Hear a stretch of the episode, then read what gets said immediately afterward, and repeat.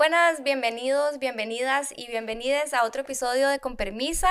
Hoy estoy aquí con Valeria Marín. Vamos a conversar un poquitito sobre lenguaje inclusivo.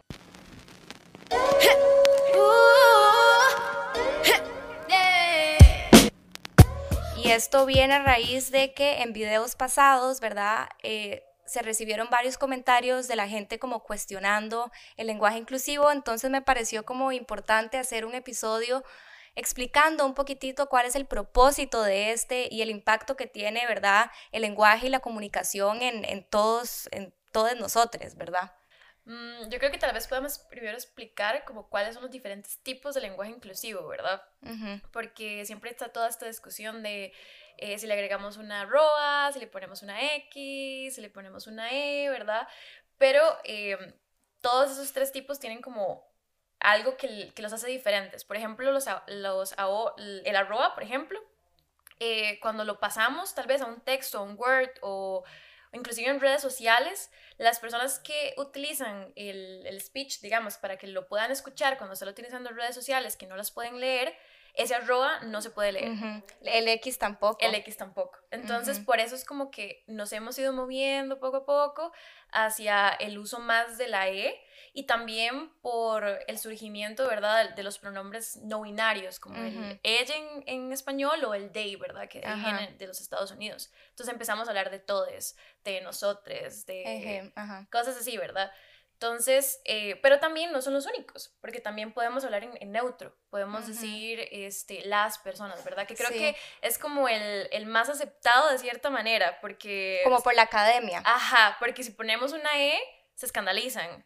Bueno, por ejemplo, yo en la U tengo profes que sí me permiten utilizar la E, entonces yo tengo trabajos académicos completos escritos en E. Y es todo gracioso porque tal vez se los pasó otro profesor y se escandalizan. Sí, y es que el lenguaje al final es, una, es, es de la gente, ¿verdad? O sea, es un constructo nuestro que también va evolucionando a través, y ha, ha evolucionado a través de la historia, conforme van surgiendo, vamos inventando cosas nuevas, entonces se van agregando palabras, vamos modificando la manera en que, en que nos comunicamos, entonces todo esto ¿verdad? Con el tiempo llega a plasmarse, digamos, en la academia, porque hay mucha gente, exacto, que lo que les molesta es como, ok, la Real Academia Española no acepta esto, ¿verdad? Y son como, ok, hay que seguir como estas pautas de lenguaje que pone la Real Academia Española, entonces la gente también me dice, pero ¿por qué no decís todos y todas, verdad? Porque ahí sí estás incluyendo este, a las mujeres pero bueno, al género eh, femenino, pero es esto precisamente, el uso de la E también incluye a las personas no binarias, entonces al final el punto de este tipo de lenguaje es una inclusión completa. a todas, todas y todas. Pero también viene como de, como de esta conversación un poco machista, ¿verdad?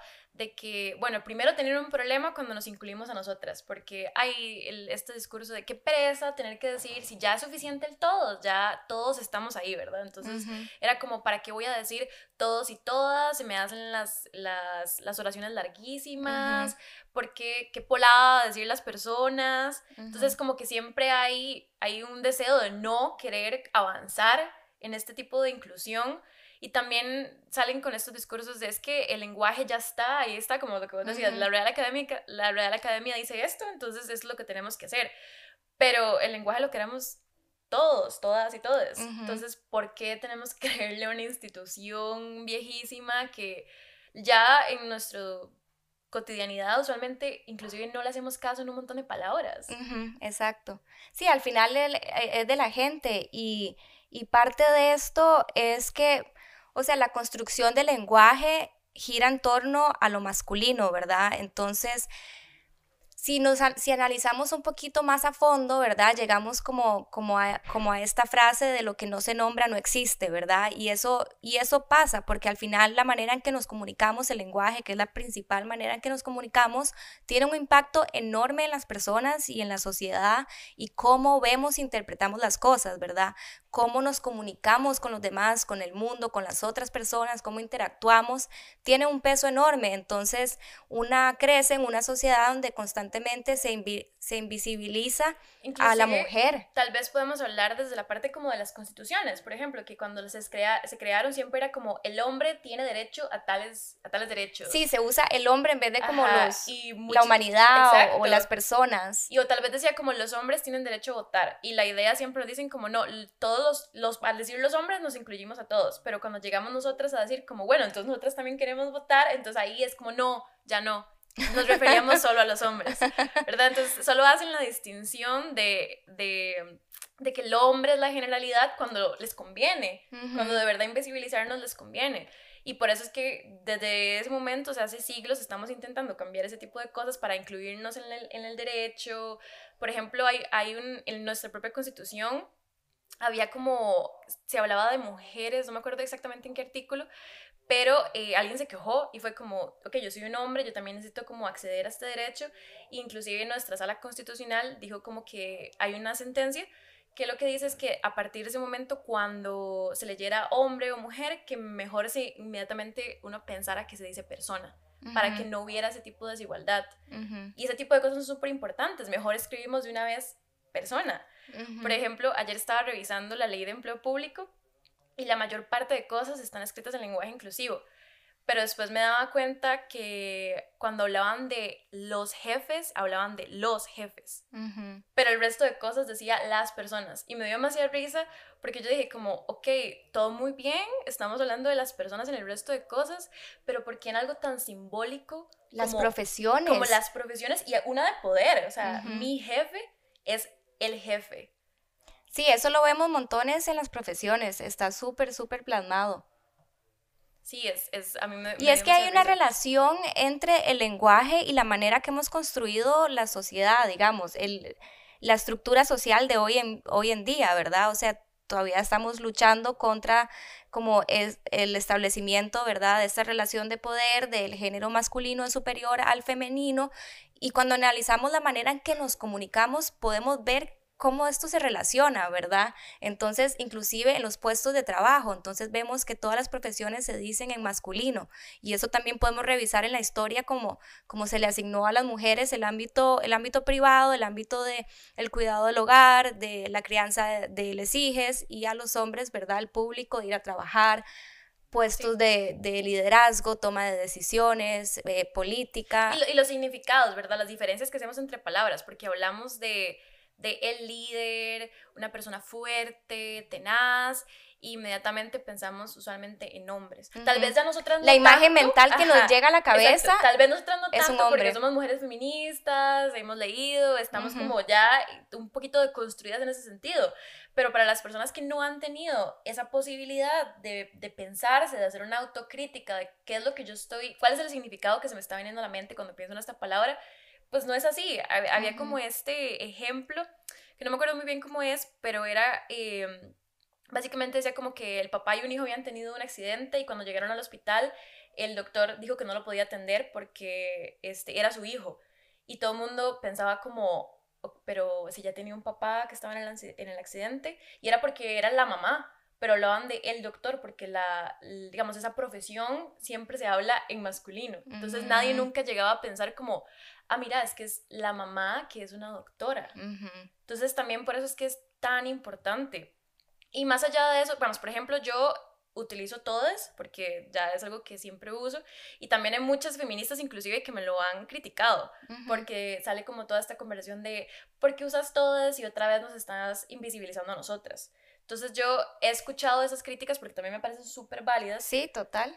Y lo que he intentado hacer es que siempre hablo todas, todes, todos, digamos. Aunque sea como tal vez repetitivo o, no sé, siempre prefiero utilizarlo así, inclusive en como en esta parte del, del proyecto de ley de aborto legal, que dijimos mujeres y personas gestantes, que eso fue súper importante porque tal vez en nuestros proyectos que llegaban a intentar meter esta inclusividad de las personas no binarias, eh, solo hablaban de personas con capacidad de gestar, pero sí invisibilizaban a las mujeres. Entonces a mí también me parece muy importante que en, esta inclusividad sí nos, nos reconozcamos todas, todos, todos, ¿verdad? Entonces es súper importante. Y también, más allá de, de, que el lenguaje lo, cree, lo creamos nosotros, también es como, ¿por qué te va a costar tanto reconocer o visibilizar a una persona? Sí, digamos, mucha gente, digamos, eso es lo que yo digo, al final esto es un esfuerzo por crear una comunicación más inclusiva para no invisibilizar a otras personas, eh, a mujeres, a personas no binarias, y, y por qué uno tendría tanta resistencia a eso, ¿verdad? Porque tal vez uno puede pensar como, ok, pero pero si ya todos sabemos que si hablamos en masculino nos referimos a todas las personas, sin embargo, esto simbólicamente tiene un peso bastante importante. Como con las niñas. Tengo una amiga que tiene una sobrina que está muy acostumbrada a crecer alrededor de nosotras y nosotras siempre hacemos esas, distinciones, todos, todas, todos. Y una vez le, eh, la abuelita le dijo, este, niños, ¿qué van a comer? Porque era ella y como otros dos chiquitos. Y ella se volvió le dijo a la abuelita, eh, abuela, pero es que yo no voy a responder porque vos no me estás preguntando a mí, ¿verdad? Y alguna chiquita ya está reconociendo eso y nosotras también lo hemos sentido pero tal vez estamos tan condicionados a aceptarlo como normal que nos hemos acostumbrado a que nos incluyan en ese todos, pero es que no estamos ahí, porque tenemos que ser el masculino genérico, y más allá como de visibilizarnos, ¿verdad? Porque aunque no nos visibilicen, nosotros sabemos que existimos, pero también tiene demasiados problemas, inclusive en la medicina, porque si el individuo, porque el individuo con O en mayúscula, ¿verdad? Siempre ha sido un hombre, ojalá blanco, cisgénero, este, heterosexual y de plata y demás, este, inclusive se ha creado todo un discurso médico o de cualquier tipo de ciencia alrededor de ese individuo, porque eso es lo que vos pensás cuando, cuando hablas de el individuo. Te imaginas, ¿verdad? Ya estás condicionado a imaginarte un tipo de persona. Y específico, muy específico. Y por eso es súper importante que hablemos de la diversidad de personas y no nos quedemos solamente con este individuo ya condicionado históricamente, sino que hablemos de las mujeres, de las personas no binarias y que nos empecemos a nombrar y visibilizar y entonces utilizar la E viene, viene de eso, pero es que cuando se quejan, yo creo que más allá de un problema con la forma, por ejemplo, mi hermano siempre me dice, como es que a mí me da pereza, yo no voy a utilizar la E porque qué polada, siempre me lo dice así. Y yo le digo como, ok, no lo uses. Entonces me dice, no, yo prefiero usar las personas. Y yo le digo, ok, utiliza las personas, todo bien. Pero por lo menos como que se llega a ese compromiso. Hay otras personas que nada más te dicen de lo que sea y dicen que no van a utilizar nada y que van a seguir hablando de todos porque eso es suficiente, porque eso tiene que incluirte, ¿verdad? Entonces, inclusive es un poco violento porque te están diciendo en qué tenés que incluirte, en qué tenés que pensarte parte de, de un colectivo. Entonces, al final nos damos cuenta de que el problema no es la forma, sino el fondo. Y está basado en todas estas concepciones súper machistas, inclusive coloniales, capitalistas y demás, que vienen de la concepción de, de quién deberíamos ser o de cuál es el individuo hegemónico del que partimos. Ajá, exacto. Como este, esta idea, bueno, este, vos habías hablado en el episodio de la esquina de los micromachismos, ¿verdad? Entre comillas, entre comillas, y estabas hablando, ¿verdad?, de la violencia simbólica. Y eso me parece súper, súper importante como destacar en este momento porque esta violencia simbólica está en todos los espacios y parece tan sutil, pero es algo que se da de manera tan cotidiana que es lo que nos lleva a nosotros a normalizar otro, otro montón de cosas. Entonces, la comunicación o sea, la comunicación es, es uno de los más importantes, la manera en que nos comunicamos, cómo, cómo presentamos las cosas. Y no solamente lo que decimos, sino cuánto hablamos. Ahora venía escuchando eh, que en las películas de las princesas de Disney, quienes hablan más no son las princesas, son los personajes masculinos. Y yo dije como... Y es que todo eso, aunque parece, digamos, aunque parece pequeño, lo va sumando a que estas cosas ocurren en todos los espacios, entonces también, digamos, la publicidad que vemos, los titulares de las noticias, cómo se elaboran, eh, las cosas que comunican inclusive son son sutiles, pero todo eso queda plasmado como en nosotros y en cómo construimos, digamos, lo que pensamos que es el mundo y la sociedad y nuestro valor como, como persona, como hombre, como mujer, como persona no binaria, ¿verdad? Es que el lenguaje nos crea, nos da esas imágenes mentales. Inclusive también estaba leyendo que, por ejemplo, en, si no me equivoco, es en alemán, que el puente es... Eh, femenino y en español es masculino, ¿verdad? Creo que es el animal, no, ahí me equivoco, puede ser que esté equivocada. Pero estaban diciendo que entonces cuando le preguntan a las personas como, ¿cómo describirías los puentes? Eh, utilizaban, cuando eran femenino, utilizaban como adjetivos eh, estereotípicamente más femeninos. Entonces era elegante, eh, hermoso. Y en cambio, hablantes de español les preguntaban y era fuerte, tosco. Ajá, grande. Grande. Imponente. ¿Y por qué? Es porque viene de toda una idea, ya ese mismo artículo que le estamos poniendo, decir que es masculino o es femenino, ya trae un montón de ideas de cuáles son los adjetivos femeninos, cuáles son los adjetivos masculinos, por qué lo vemos así, y eso mismo crea esa binariedad de género que puede hacer que no nos demos cuenta o que estemos demasiado condicionados a aceptarlo como es, pero que es parte de nuestra condición y cómo hablamos, cómo nos sentimos, cómo nos relacionamos, inclusive cuando ya una, eso, para mí eso es decir una. Sí. Para mí es súper importante. Me da demasiado... Yo cuando hice ese cambio noté como el impacto que tenía. Que tiene. Sobre mí, sobre mí al decirlo. O sea... Yo ahora se lo veo a todo el mundo. O sea, yo, la vez pasada estaba escuchando entrevistas a unas compañeras y todas decían, eh, uno mismo, uno mismo. Y, yo ya uno, a uno le choca. Sí, yo decía, ¿por qué? ¿Por qué están hablando de uno mismo si ustedes son una misma? Y no están intentando, podríamos decir como, ok, es que el, masculino es genérico, entonces estamos con otras... Con el plural masculino genérico. Pero no estamos hablando en plural, estamos hablando para nosotras mismas. Exacto. Entonces, ¿por qué nos seguimos refiriendo a nosotras de una manera masculina? A mí eso se me quedó grabado. Estaba en una clase de género y fue una compañera que dijo como, es que yo estaba exponiendo y un profesor me dijo que por qué me seguía refiriendo a mí misma como uno. Y yo escuché eso y yo dije, suave, yo, yo también hago eso. Yo, yo también me hablo a mí misma en uno. Y después de eso, siempre, cada vez que lo decía, yo decía, no, eso está mal, Valeria, porque me estoy refiriendo a mí misma como un hombre, que tampoco es como tan importante, ¿verdad? O sea, no, pero es que son cositas que llegan, que llegan a sumar. a lo que yo voy es que no es tan importante tal vez porque la binariedad y todo esto, digamos, pero sí lo es importante en el sentido de yo soy una mujer que me identifico como tal porque tengo que referirme a mí misma o individualizarme a mí en masculino si soy muy clara de que me gusta visibilizarme como mujer, mi me histórica te identificas con Exacto. ¿Y por qué lo hacemos? Y es súper común. Yo ahora siempre escucho a las mujeres y digo como, yo era así y no me daba cuenta, porque no, nadie total. Nos señaló.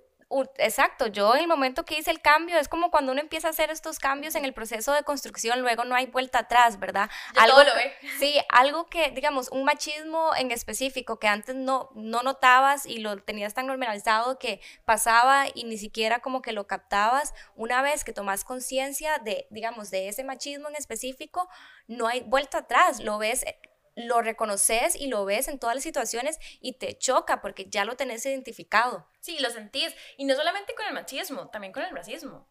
Hay demasiadas frases que, Total. que decimos y, por ejemplo, ayer mi mamá, que claramente, o sea, no es malo decirlo, muy probablemente sí es racista. Y no lo sepa ella, no lo esté, no lo entienda de esa manera, pero apenas lo dijo, yo dije, ma, eso está mal. Y fue porque terminamos de comer y dijo como, negrito comido, y esta frase súper nefasta. Y yo le dije, ma, eso es sumamente racista. Y cualquier persona te diría, ay, solo un dicho, es parte de nuestro lenguaje. Pero no, no lo es. No, porque tenemos que devolvernos por qué nació esa frase. De dónde viene. Exacto. Entonces. Súper machista. Y eso es lo mismo que pasa con los micromachismos, cuando hablamos de manera, hay un montón de cosas que decimos de, de, manera genérica masculina que también son machistas y tienen como todas estas mismas raíces y por eso es tan importante que nos pensemos qué estamos diciendo, cómo lo estamos diciendo, a quién se lo estamos diciendo. Sí, y digamos, también he visto que se usa más bien el femenino, digamos, un, un hombre usa el femenino a manera de insultar. Ajá, para eso, es toda una, eso es toda una conversación más que todo con la comunidad homosexual, que, que, siempre tengo, tengo muchos amigos que dicen como, cuando se refieren a sí mismos, eh, no sé, yo soy tal cosa y soy una loca o cosas así, ¿verdad? Pero siempre son las palabras femeninas para referirse a ellos mismos de manera negativa. Y yo no tengo ningún problema con que reclamen su feminidad, digamos, porque todo bien, pero ¿por qué lo haces únicamente con las negativas? ¿Verdad? Pero inclusive los, los cis hetero también, ¿verdad? Ah, Como sí, que, también, para burlarse. Exacto. porque, porque lo usan como, como, como un insulto. Entonces decirle, decirle a alguien que estás corriendo como mujer o que deje de ser tan llorona o, ¿verdad? Siempre lo utilizan en el masculino porque esa es como la máxima expresión de insulto, parecerse a una mujer. En lo femenino, creo que es lo que querías decir. ¿Qué dije? Dijiste lo utilizan en lo masculino. Ah, sí, lo utilizan en femenino, en femenino porque esa es la máxima expresión del insulto. Así nos insultan. Es como en, inglés que dicen como, sos, sos tan pussy.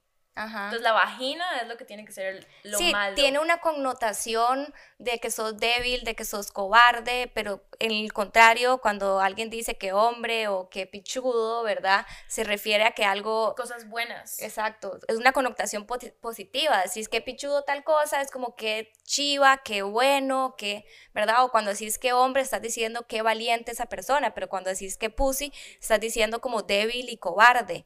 Y estas son cosas que, que las, las reproducimos de manera como... como automática porque estamos acostumbrados, sí, sin, sin, sin analizarlas. Que nada más salen. Y eso más bien nos debería decir que ya estamos condicionados con el lenguaje. Y que hay mucho trabajo que hacer. Sí, que hay mucho trabajo que hacer. Inclusive, digamos, en el lenguaje inclusivo, este, yo lo empecé a adoptar primero utilizando la X, pero después vi esto de que, ok, cuando una persona, este, exacto, necesita poner eso en un texto que, que, sale, digamos, que lo lee para poder entender.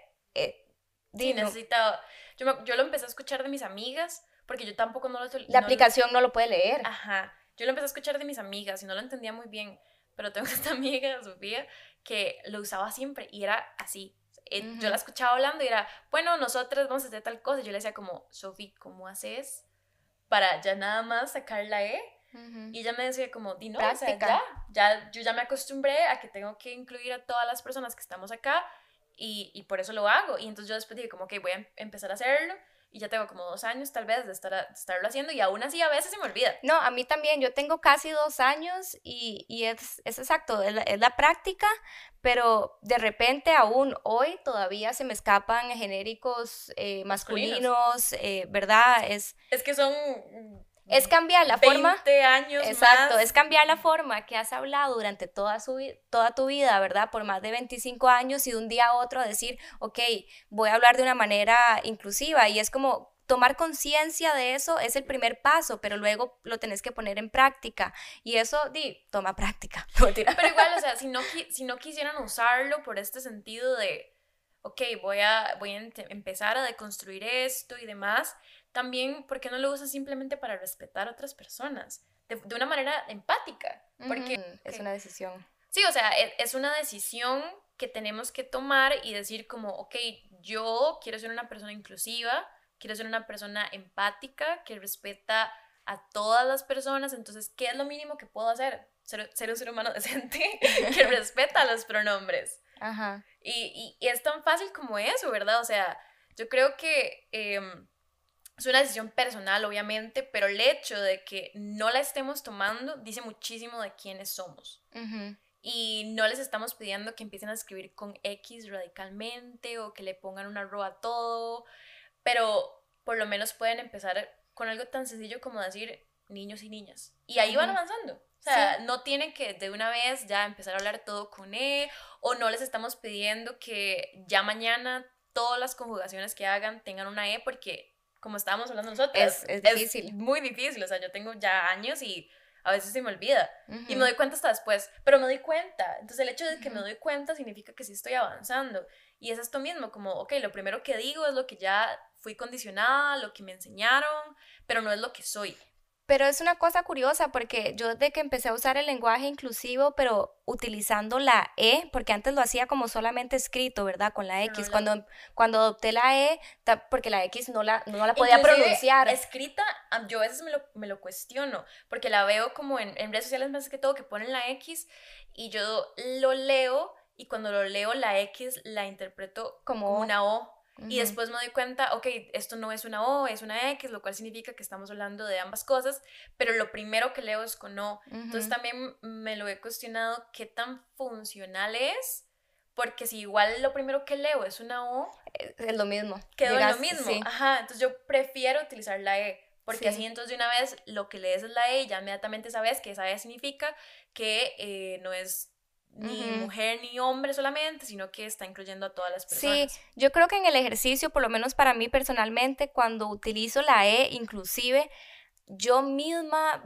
como que me doy cuenta del impacto que tiene, porque entonces cada vez que hablo estoy mucho más consciente de la inclusión porque, porque la estoy aplicando. Y es súper fuerte porque, porque yo estoy hablando y, he estado tan acostumbrada toda mi vida a hablar con el genérico plural masculino y tener esta idea en mi cabeza cuando alguien dice todos, de imaginarme como un grupo de hombres, etcétera, aunque sea de manera como inconsciente, ¿verdad?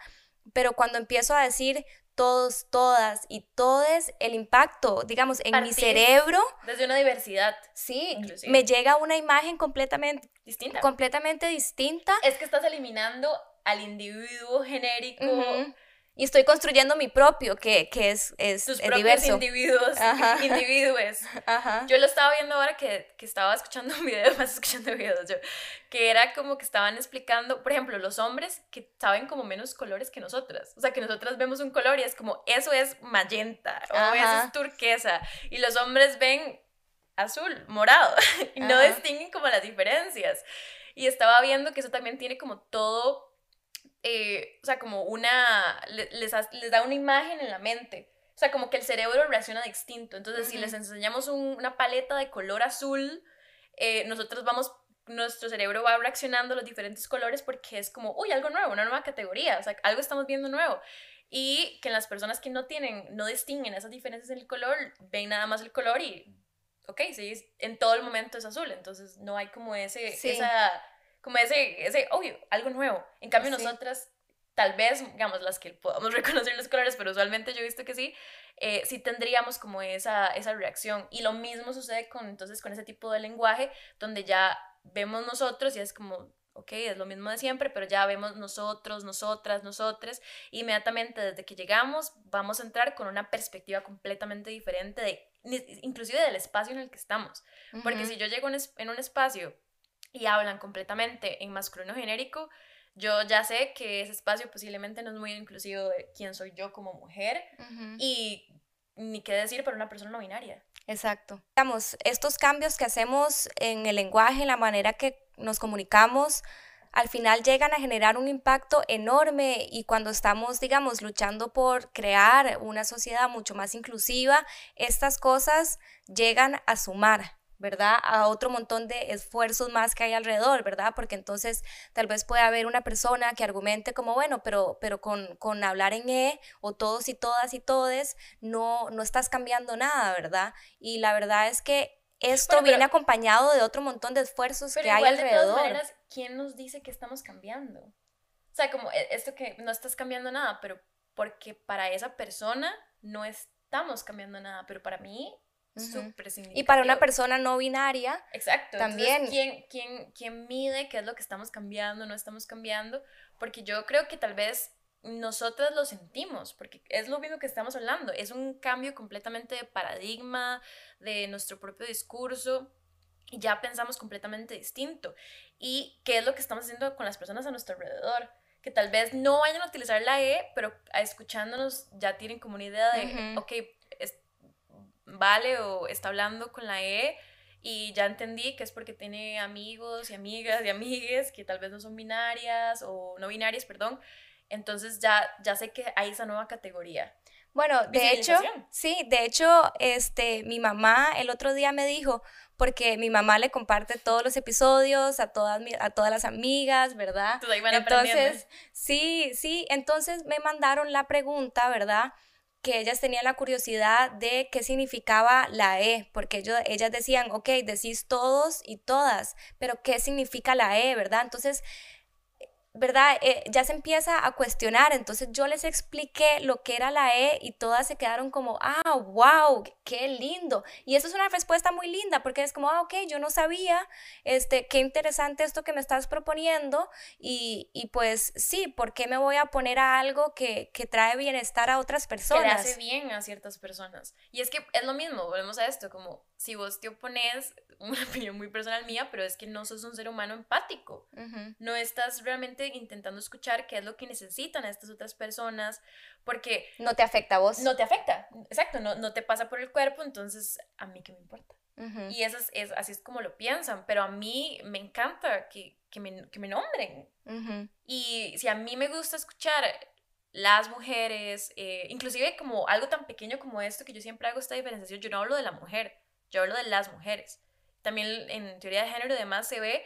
Ah, qué interesante, eso no, eso no lo había pensado. Sí, porque cuando hablamos de la mujer, volvemos como a esto mismo, como del individuo, estamos pensando en una mujer específica. Entonces hablamos de las mujeres para visibilizar que todas somos muy diversas, muy distintas, y entonces eso también ayuda a crear ese concepto. No se puede crear un individuo de una mujer de manera genérica, porque eh, hay tanto si hablamos de las mujeres, de una vez estamos partiendo de que todas somos... Nos vamos a imaginar una mujer blanca, este... Diversidad. Sí, cetero, etcétera. Exacto, en cambio decimos la mujer y es como...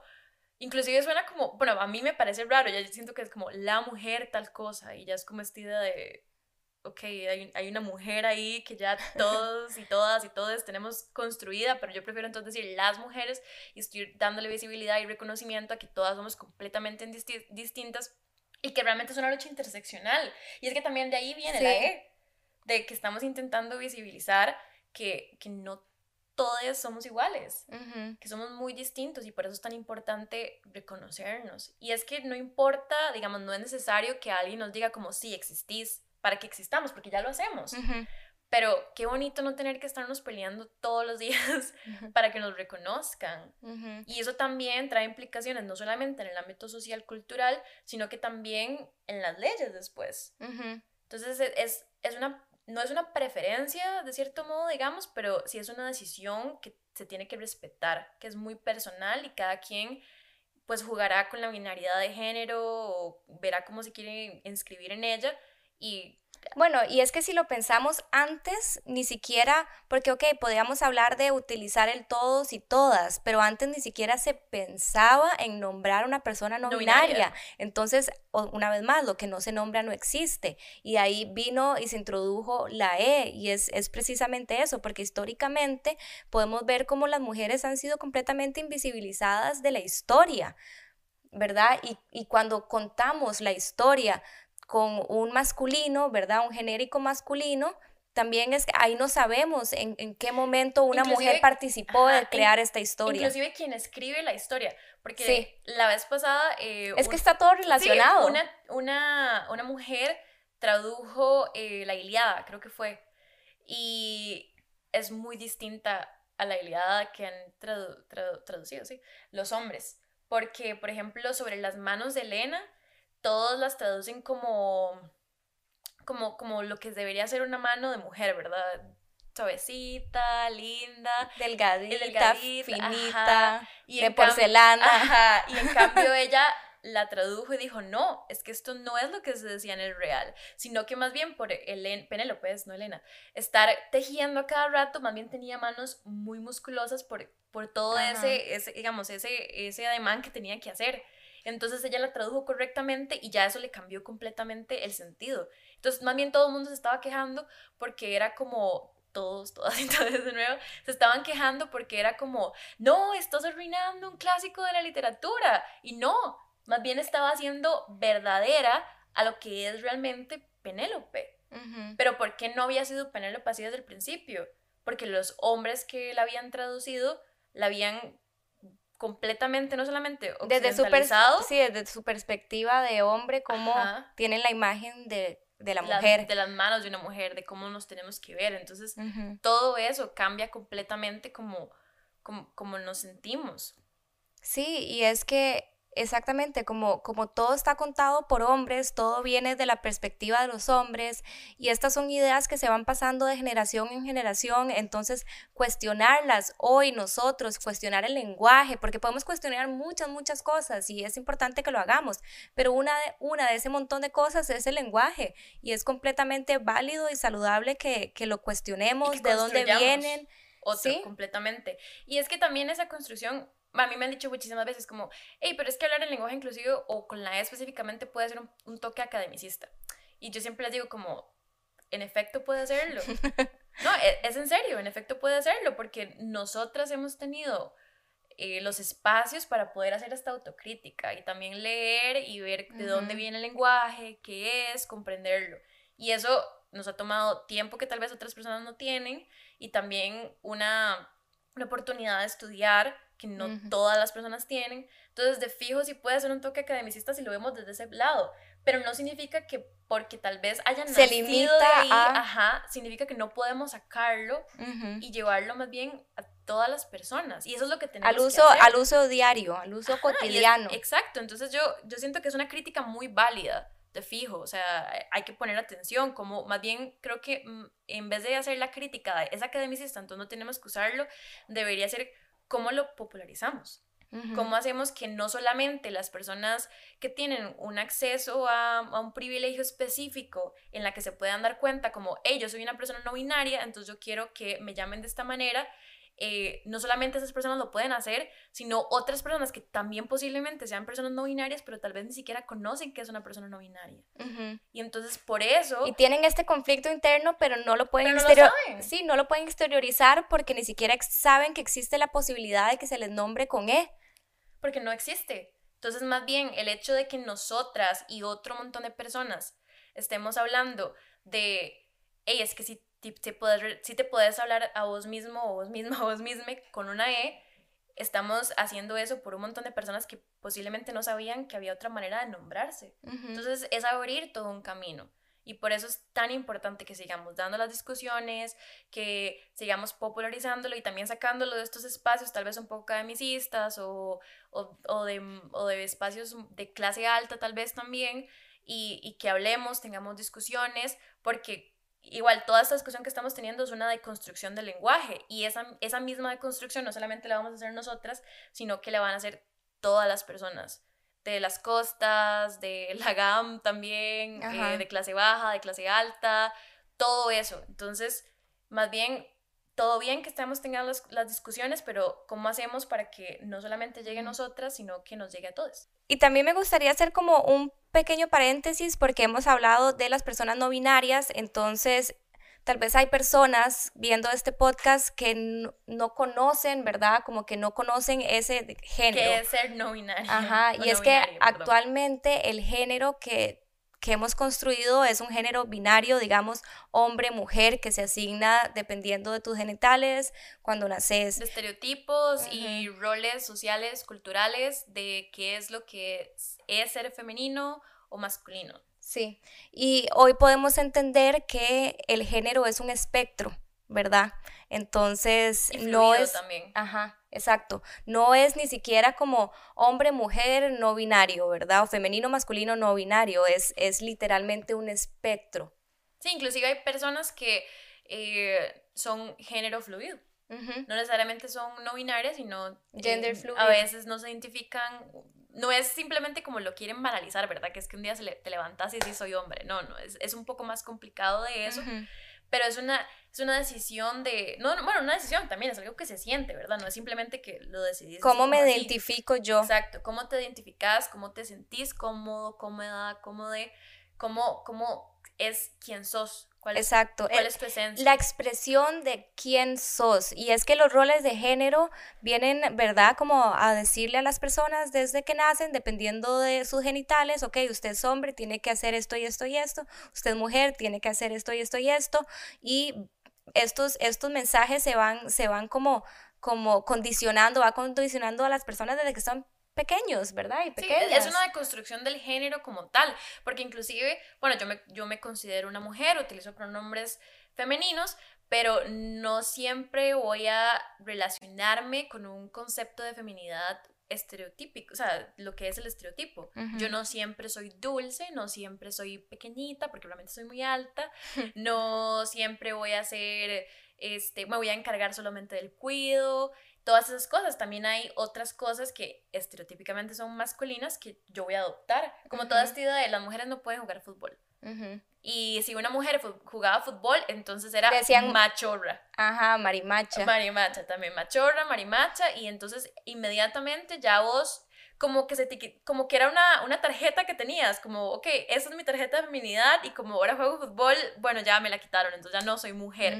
Que es todo tonto. O sea, recibís muchos prejuicios, inclusive violencia, si te salís de tu rol de género, tanto como, exacto, tanto como si un hombre se sale de, su rol, la, mujer también. Entonces un hombre se sale de su rol y tal vez está más en contacto con su lado femenino y recibe, recibe un montón de agresión y burlas, ¿verdad? Porque también se asocia lo femenino como algo negativo, ¿verdad? Como un insulto. Inclusive muchísimas veces los hombres que deciden salirse de, de, ese, de esa binariedad y deciden adoptar eh, aspectos más feminizados, se les hace muchísimo bullying y muchísima violencia, pero ¿por qué? Porque están adoptando cosas mm, femeninas que tradicionalmente están... Hay todavía más resistencia a eso. Porque está mal, porque ¿cómo, vas a, ¿cómo vas a decidir, eh, no sé, parecerte una mujer?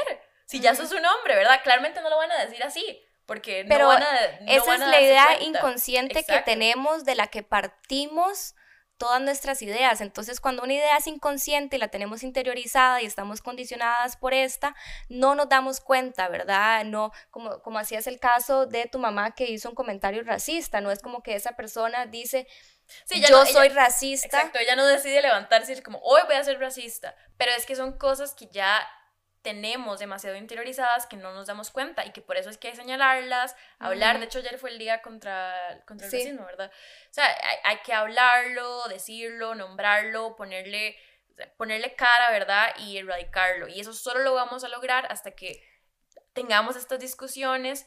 Y también como para retomar un poco la parte de las personas no binarias, en esa misma deconstrucción del género, hay personas que deciden simplemente no identificarse con uno solo o con ninguno. Y construyen todo un... Su, su propio, o sea, su, su, propia, tal vez no categoría, porque... Pero es que al final es muy personal, es de, es de, cada persona, pero ahora que, ahora un poquito con lo que decías de que hay que sacar estas conversaciones, ¿verdad? Que es uno de los pasos importantes, entonces aquí hay una prueba más del el impacto y lo importante que es el lenguaje, ¿verdad? Y cómo nos comunicamos. Entonces, de nuevo, quiero hacer el punto de que hablar de manera inclusiva no es esta cosa que es como, ay, bueno, pero, pero no, no es para tanto, esto no tiene tanto impacto. No, tiene muchísimo impacto, porque inclusive esta conversación que estamos teniendo, la estamos teniendo gracias al lenguaje, ¿verdad? tampoco es una imposición, o sea, que nosotros lo utilicemos no significa que ustedes mañana tienen que levantarse y empezar a hablar con él, ¿verdad? O sea, cada quien va teniendo su proceso de su proceso, sí. Y no, es, no les podemos imponer nada, pero también qué tan difícil es si nos están escuchando, realmente no les estamos haciendo ningún daño por poner una E. Entonces también respetar esas diferencias humanas que tenemos y, y, si ustedes no lo quieren usar, no lo usen, consideren por qué no lo quieren usar, ¿verdad? ¿Por qué no es parte del tomar conciencia y, y, preguntarse, ¿verdad? Como ese proceso de construcción. ¿Por qué tengo resistencia a esto? ¿Por qué tengo resistencia a hablar de manera inclusiva cuando realmente no, no, no toma mucho de mí, sin embargo tiene un impacto muy positivo y grande para otras personas. Y tampoco es nuevo, ¿verdad? No, tampoco tenemos que pensar que utilizar la E una X una ROA o cual, hay un montón de variantes, ¿verdad? Es algo que nos inventamos hoy o ayer o hace un mes o hace dos años o hace tres años. Hay comunidades enteras, poblaciones enteras de personas. Por ejemplo, tengo algunos ejemplos en México que pueden buscar, que son eh, comunidades que ya habían utilizado el término no binario completamente y era, era parte de su cultura, de quienes son, y tal vez ha llegado a nosotras desde una manera tal vez un poco más de lo que viene de Estados Unidos, ¿verdad? Porque también hay toda una de, bueno, nosotros lo estamos agarrando tal vez de teoría estadounidense o como de esos movimientos desde ahí, pero ya existía, ya es parte desde hace muchísimos años, no es algo que nos estamos creando por, por meterles ideas o ideologías o, algo así, digamos, sino que muchísimas personas ya se identificaban como personas no binarias, tal vez no con esta palabra específica que estamos utilizando, pero con, e, iban por esa misma línea desde hace muchísimos años y, y ya existían. No, y hay culturas, por ejemplo, en Hawái, este, el género históricamente no era binario. Había también como, eh, no recuerdo el nombre en este momento, pero había como también esta otra, otra categoría, digamos, que era una categoría básicamente no binaria. Este, y eso había existido por, por, toda su historia hasta, hasta digamos, como la actualidad donde, ¿verdad? Se vienen como a imponer como... Que tal vez no eran necesarios antes, como, la, como hacer esa binariedad. O sea, porque de nuevo, el género no es algo que, que simplemente porque... No es natural. Exacto, no es natural, no es simplemente porque Lo nacemos inventamos. con vagina y con vulva, ya tenemos ese género. O sea, el género es un constructo completamente construido, digamos, valga la redundancia, por las personas, Por la somos- sociedad. Exacto, somos quien les ponemos una carga, las que decimos qué es el género, entonces de ahí, de ahí parte, entonces claramente podemos deconstruirlo, Ujú. crear una nueva forma de cómo entendemos el género, o inclusive abolirlo, también hay Sí. corrientes que hablan desde ahí, pero es eso, ¿verdad? No es simplemente como que es algo que está escrito en piedra, sino que es algo que como sociedad hemos ido construyendo y podemos y tomar la decisión de eliminarlo, cambiarlo, de transformarlo, de verlo completamente distinto y es parte de lo que nosotros estamos haciendo y miles de personas alrededor del mundo Sí, hacen es todos que los días. de repente, digamos, una persona nace y de acuerdo a sus genitales ya, ya, ya se le, digamos, hay como, como todo, todo esto alrededor que es, ok, de acuerdo a tus genitales tenés que ser así, así, así y así. Y eso no es algo natural, ¿verdad? Entonces cuando decimos como que el género es un constructo, es literalmente eso, o sea, nacemos y somos una persona, pero de repente la sociedad dice, ah, ok, tiene vagina, entonces le vamos a poner lazos, le vamos a poner vestidos, le vamos a poner... Le vamos este, a perforar las orejas. Exacto, este, la vamos a, le vamos a hacer el cuarto rosado, le vamos a comprar muñecas, le vamos, le vamos a comprar casitas, este, trastes, eh, ¿verdad? Que son cosas que decidimos, porque por ejemplo el rosado y el azul, como para diferenciar, digamos, hombre-mujer, no es algo que estuvo siempre. Más bien Ujú. antes Era al revés. era al revés. Ujú. Entonces eso demuestra que en efecto no es una decisión que No es ya natural, está así. ahí, que nada más sucedió, sino que Ujú. a través de la historia vamos tomando ciertas decisiones de cómo queremos relacionarnos y cómo queremos... Estructurar todo. Ajá, exacto, entonces no es... No, No es como que hay un gen que hace que a las, a las personas con vagina les guste más el rosado. el rosado. Sí, o sea, no. Más bien hacen que uno, la- que una lo odie. A mí me encanta. No. No, a mí, a mí ahora me encanta, pero cuando yo estaba pequeña, mami todo me lo metía rosado y yo le decía, hágame el favor, pínteme todo azul. Ajá. Y claramente, ¿verdad? Escojo azul porque tenía que rebelarme contra lo que era rosado. Sí, yo, yo, yo creo que sí me puedo identificar en eso, como en el, eh, digamos, en los inicios de mi, de mi deconstrucción, agarré como esta resistencia hacia el rosado porque no quería como, como, ¿verdad? Era esta rebelión contra, ok, entonces yo tengo que hacer así, así, así, me quiero rebelar contra todo, entonces se fue el color rosado ahí en la tanda. Inclusive cosas como cocinar, porque dicen que, solo las mujeres cocinamos. Y yo me acuerdo que a mí no hay nada más que, que me parezca terapéutico que cocinar, pero yo lo odiaba tanto porque yo decía, es que si yo cocino, me van a poner a cocinar a mí Por ser mujer. por ser mujer. Y yo no quiero que me impongan cocinar simplemente por ser mujer. Ujú. Entonces le huía.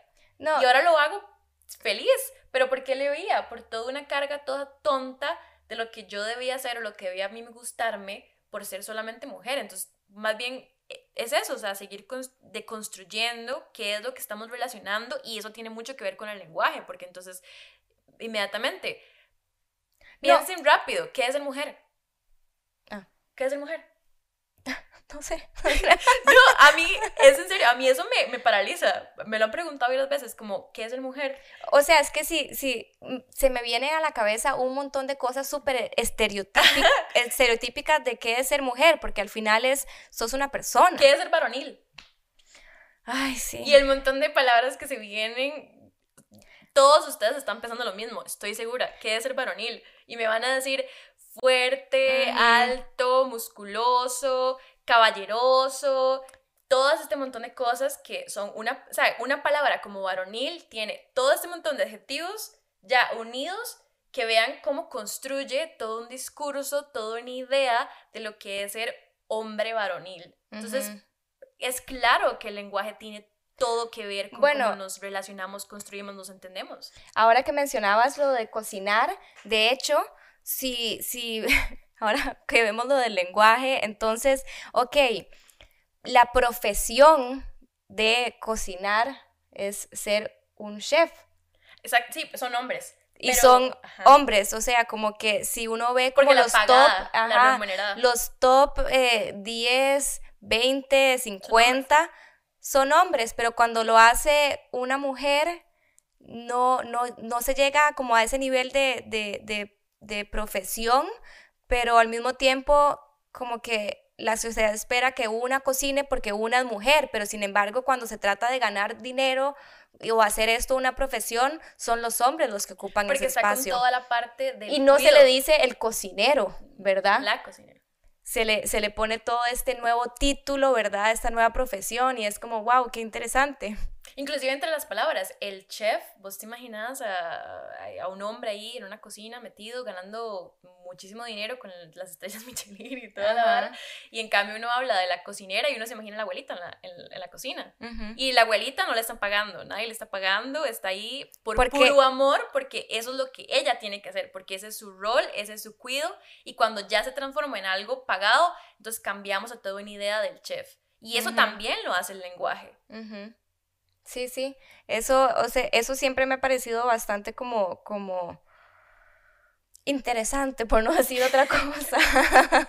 sí, cuando uno se empieza a cuestionar todas, todas estas cosas es, es un laberinto. Yo a mí me molesta mucho particularmente cuando las profesiones se tienen que usar de manera genérica el masculino, ¿verdad? Y no tenés la contraparte, este femenina. Sí, como los jueces, siempre se pone así, entonces uno, los magistrados, pero vos ya... pero es que hay profesiones específicas que ni siquiera al singular se puede traducir como a femenino.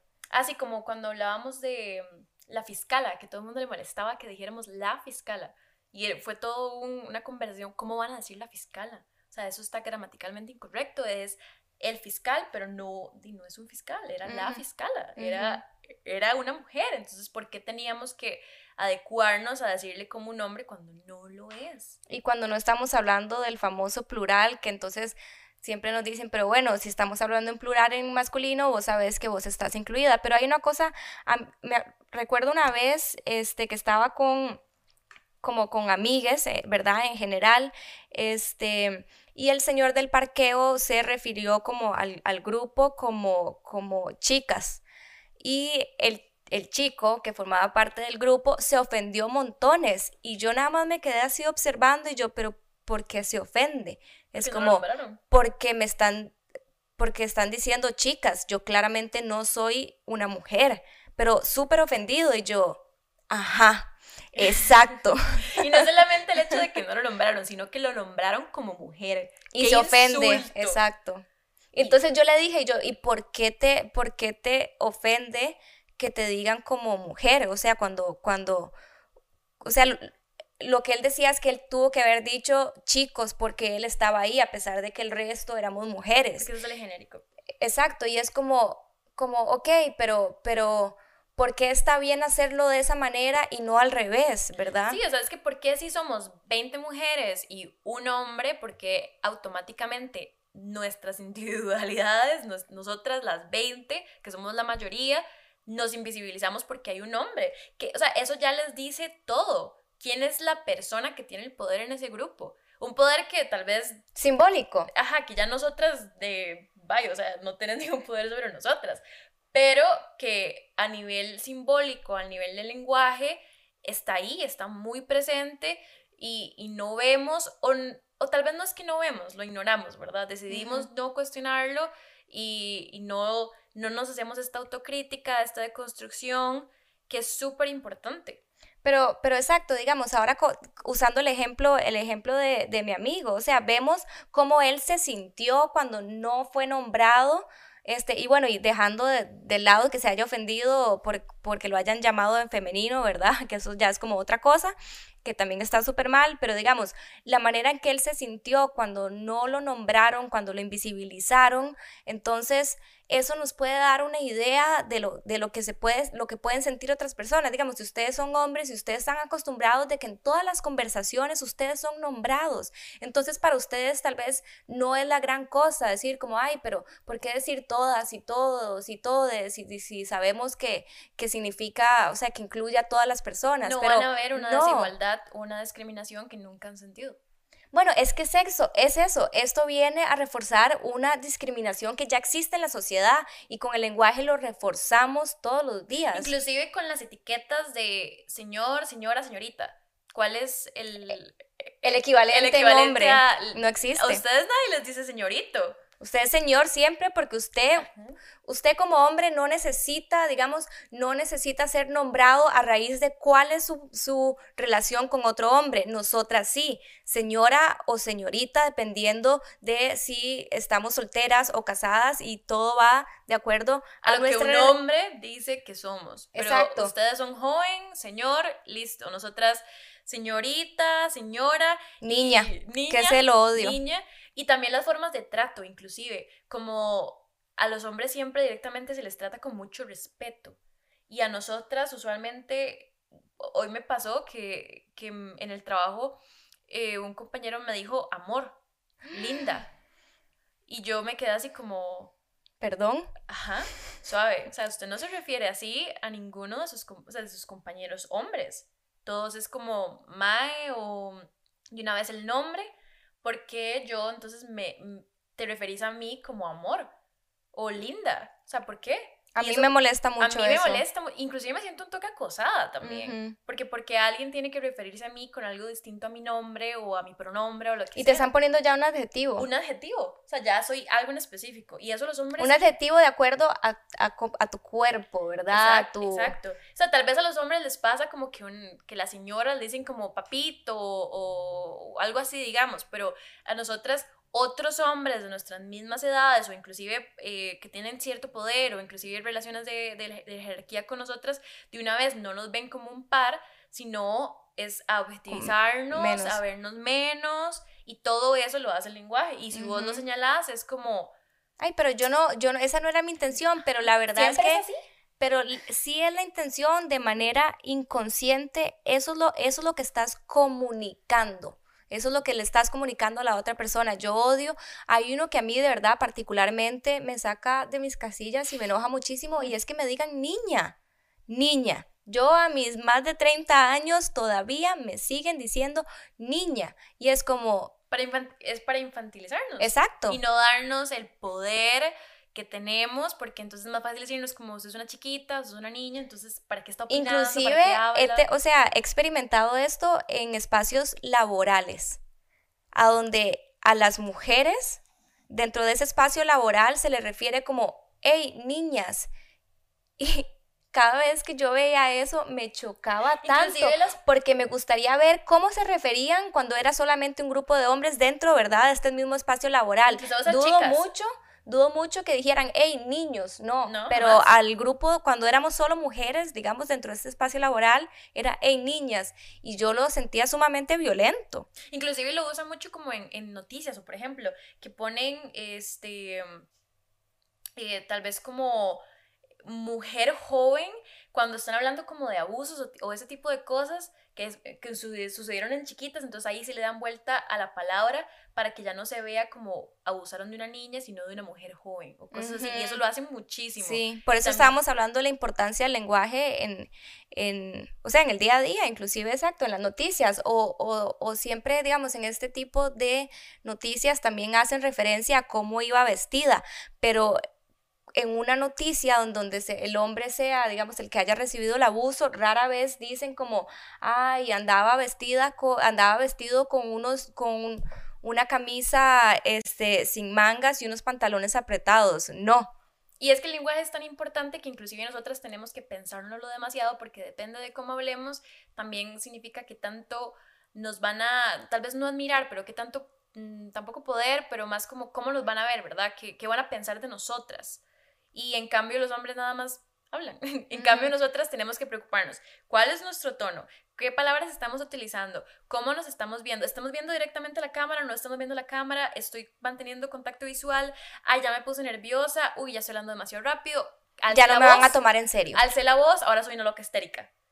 Y estoy segura que la mayoría de hombres no piensan absolutamente nada de eso cuando están hablando, mientras que yo estoy viendo a ver cómo hago para verme no emocional, compuesta, pero firme. Ajá, pero que me crean, pero tampoco tan maternal, porque si estoy hablando muy maternal, entonces ya no me van a tomar en serio porque entonces soy una mujer. Pero si te pones muy fuerte, entonces van a decir que, está masculinizada y quiere y está siendo enojona y no, no, más bien ya nos cae bien. Que seguramente anda con la regla. Ajá, entonces ya más bien ya no nos cae bien, entonces es el lenguaje es hasta de lo que estamos inclusive diciendo o no diciendo a través de palabras tan simples como, como, como decir esto, que como todes, todas, todos, o inclusive hasta por adjetivos o por discursos que tal vez no nos estamos dando cuenta que estamos diciendo, pero tienen todo un peso en la imagen que, estamos proyectando. No, y lo que estamos comunicando de manera no, no consciente, pero que toda esa información llega y se queda en nuestro inconsciente y al final por eso es que lo tenemos normalizado, porque ya normalizamos la idea, aunque activamente no digamos como, ok, voy a hablar de esta manera para discriminar a las mujeres. No, no lo pensás así, pero lo reproducís porque ya tenés interiorizada muy adentro tuyo la idea de que, digamos, la mujer es, es inferior, entonces esto no solo se ve reflejado en la manera que vos te comunicas con otras personas, pero también en tus acciones, ¿verdad? Entonces el lenguaje es solo una, uno de los de los espacios más en donde vemos esto. a veces no, nos cuesta, a mí a veces se me salen cosas. O sea, y lo importante es que apenas lo digo, yo misma digo, uy, esto está muy mal. y, me, y me disculpo y intento no volverlo a hacer nunca más porque ya estoy en ese proceso de la autocrítica, de decir como esto no es mío, sino algo que me, que me dijeron que tenía que pensar, pero que yo ya no voy a aceptar más como mío y más bien voy a crear mis nuevas cosas, mis nuevos discursos, mis nuevas ideas de quién soy y de lo que quiero ser y también de qué es lo que quiero proyectar y cómo me quiero relacionar con otras personas. De que en las, en las películas de las princesas, que cuando uno se pone a ver cuánto habla, una se pone a ver cuánto hablan los personajes femeninos, que son las princesas, los principales, que a veces hablan muchísimo más sus contrapartes este, masculinos, que son una animación y aún así hablan más. Sí, bueno, y también, o sea, y en Frozen. En, el caso de las, de las de los cuentos de hadas, de las películas de princesas de Disney, también vemos como el mensaje principal siempre es la mujer esperando a ser rescatada por un hombre, ¿verdad? Y eso es lo que consumen las niñas. Estas son las ideas que están viendo las niñas y los niños, ¿verdad? Desde muy pequeños se les está condicionando a pensar que ellas como mujeres su valor es encontrar a un hombre, ¿verdad? Y el hombre es el que viene a salvarlas y, ¿verdad? Entonces, también también notemos cuáles son los mensajes de las cosas que consumimos. Y no solamente con las mujeres, porque también con las personas no binarias, con personajes de personas no binarias, de personas diversas, digamos, que no sean como este hegemónico de mujer o de hombre, también como que todos tienen una historia específica a veces. O sea, si nos ponemos a analizar, como que se van repitiendo. Por ejemplo, que las personas eh, homosexuales siempre se ponen como de mejores amigas, mejores amigos, mejores amigues. Y tienen como toda una historia como alrededor de esto, pero eh, no siempre son el centro de Como la el estereotipo siempre se, se, representa de manera muy estereotipada. Entonces, como un ejercicio muy interesante que, que podemos hacer todos es cuando estamos viendo películas, ¿verdad? Este, a mí me pasa que yo antes no me fijaba en esto y ahora me fijo siempre. Y es como que inmediatamente, ok, tal película, con solo ver el, el póster de la película es como, ¿por qué no hay ni una sola mujer, verdad? Entonces hay ciertas, ciertas cosas que podemos ir notando. Entonces, todos los, todos los personajes principales son hombres. Hay, hay, hay mujeres dentro, dentro de la historia y si hay mujeres, qué tan importantes son para la historia o qué, o si es una representación súper estereotipada de lo que es ser mujer, ¿verdad? Casi como, como... Con la película, por ejemplo, de Space Jam, que la van a hacer, que tienen el remake. Ay, ya yo no me acuerdo. demasiado, porque creo que es la conejita. Ahora, antes tenía como todo un outfit demasiado como sexualizado y ahora le hicieron otro que es menos sexualizado y los discursos es como, ¿cómo le van a cambiar el disfraz? Eh, porque ya era así, la están arruinando, pero más bien están intentando que no sea esta conejita, no me acuerdo su nombre, la verdad, que no sea esta conejita sexualizada o este otro Este estereotipo de, del género femenino que tiene que ser siempre deseado sexualmente por los hombres, ¿verdad? Porque su valor como, como mujer también está en qué tan deseable sea sexualmente para los hombres, ¿verdad? Porque siempre se pone mucho énfasis en nuestro cuerpo, ¿verdad? Y qué tan sexy es nuestro cuerpo. Exacto, entonces es pensarnos qué historias estamos consumiendo, qué historias estamos contando, cómo las estamos contando y a quiénes estamos nombrando y visibilizando y darnos esa tarea de que no sea siempre lo mismo y que le demos voces no solamente a las mismas personas, sino a diferentes personas con diferentes ideas, diferentes perspectivas y que vayamos saliendo de esta binariedad o de algo específico hegemónico y que... No, y que, y que todas las historias siempre están contadas por hombres. Entonces, hagamos ese ejercicio, digamos, con las películas y las series que, que consumimos. Entonces, cada vez que veamos una película, tomemos como, como nota mental sobre eso. Estuvo, estaba escrita por una mujer, estuvo dirigida por una mujer, probablemente no. Este, en cuanto a los personajes principales, son todos hombres o la gran mayoría son hombres. Eh, y si hay algún personaje femenino, ¿qué tan estereotipo, estereotipado está? Si, si realmente tan aporta... Fácil. Vean la peli de... de mm, la, ¿Cómo se llama la, la, la novia del Joker? se me olvidó el nombre. Sí, no sé, pero sí. Se me olvidó el nombre, ¿cómo se llama Es que yo no, no, no... Que hay un ejemplo clarísimo que la película que dirigió... Algo Queen. Ajá, Harley Quinn. La película que dirigió este, un hombre, Harley está súper sexualizada. En cambio, la segunda, que fue dirigida por una mujer, es completamente distinta. La manera en mm. la que se ve a Harley, cómo se cuenta la historia de ella, cómo se viste, porque ya no, está alrededor de, de, su, cuerpo sexy. Es una historia distinta, es sobre ella. ella como persona. Exacto, entonces no como ese ejemplo, ese ejemplo es así, digamos, véanlas, vean Y por eso es importante también consumir cosas que no sean solamente hechas por hombres, ¿verdad? Porque estamos acostumbrados a consumir que todas las películas de los directores son hombres, que todo lo que leemos también es de autores hombres, y entonces solo estamos solo estamos consumiendo la visión de esa persona, este, y cuando esas personas están retratando, digamos, a mujeres o personas no binarias, la están haciendo de una manera tan estereotipada que lo que hacen es seguir reforzando esos roles de género.